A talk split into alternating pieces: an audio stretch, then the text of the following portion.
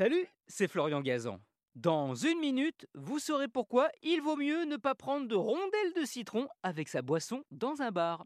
Ah ouais Ouais, et ça va clairement, je vous préviens, vous faire passer l'envie. Je vous explique. Selon une étude menée en 2008, la moitié des rondelles de citron qu'on trouve dans les boissons qu'on vous sert au bar ou au restaurant présentent des traces de matière fécale.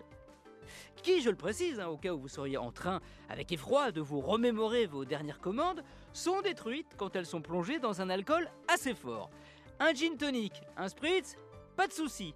Par contre, une bière ou un coca, là, pas de désinfection. Ah ouais Ouais, mais la question est comment tout ça atterrit sur les rondelles de citron Eh bien, c'est assez simple en vérité. Les gens ont la seule habitude de rarement se laver les mains après être allés aux toilettes. Le barman, bon, admettons qu'il le fasse, mais tous ceux qui ont touché les citrons avant qu'ils arrivent jusqu'à lui. Surtout que le barman, il met les doigts aussi sur les pièces et les billets des clients. Eux aussi des, des nids à saloperie.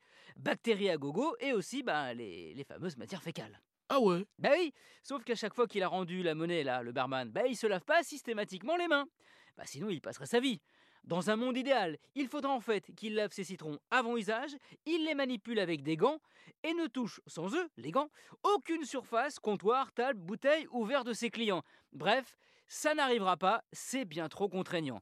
Donc c'est plus à vous de penser à tout ça, hein Et de trancher, non à la tranche de citron. Merci d'avoir écouté cet épisode de Huawei. J'espère que vous êtes payé une bonne tranche de citron, on l'avait nettoyé. Retrouvez tous les épisodes sur l'application RTL et sur toutes les plateformes partenaires. N'hésitez pas à nous mettre plein d'étoiles et à vous abonner. Merci et à très vite